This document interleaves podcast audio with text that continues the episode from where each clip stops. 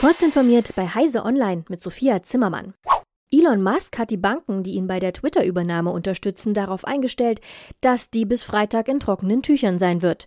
Das berichtet der US-Finanznachrichtendienst Bloomberg unter Berufung auf nicht namentlich genannte Quellen.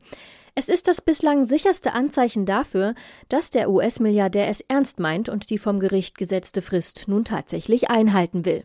Die Twitter-Aktien erreichten daraufhin einen Preis von fast 53 US-Dollar.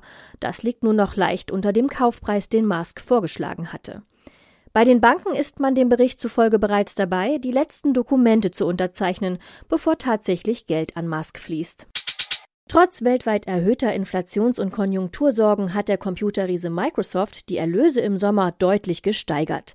In den drei Monaten bis Ende September legte der Umsatz verglichen mit dem Vorjahreszeitraum um 11 Prozent auf etwa 50 Milliarden US-Dollar zu, wie Microsoft am Dienstag nach US-Börsenschluss mitteilte.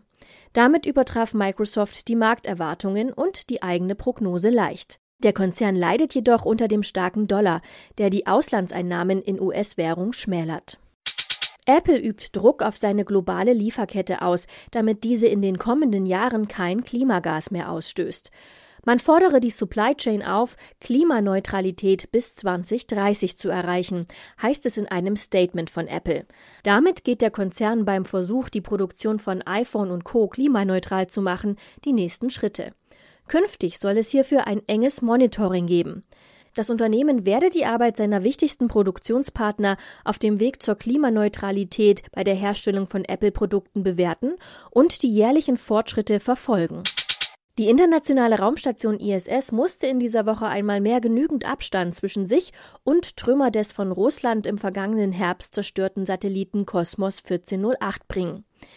Wie die US-Weltraumagentur NASA mitteilte, wurden die Triebwerke des russischen Frachters Progress 81 dafür ganze fünf Minuten aktiviert gefeuert. Ohne das Manöver hätte ein Fragment die Raumstation in lediglich fünf Kilometern Entfernung passiert. Das damit verbundene Risiko war zu groß. Die minutenlange Aktivierung der Triebwerke hatte demnach keine Auswirkungen auf die Aktivitäten auf der ISS. Dort arbeiten aktuell sieben Personen, drei aus den USA, drei aus Russland und ein Japaner. Diese und weitere aktuelle Nachrichten finden Sie ausführlich auf heise.de. Werbung bei 99,999% denkst du nicht an die Reinheit von Goldmünzen, sondern an spannende Themen wie Redundanzen, Resilienz, Multihoming und SD-WAN? Dann komm und arbeite mit uns an den modernsten, sichersten und leistungsfähigsten IT-Netzen. Alles weitere erfährst du auf www.bdbos.de/karriere.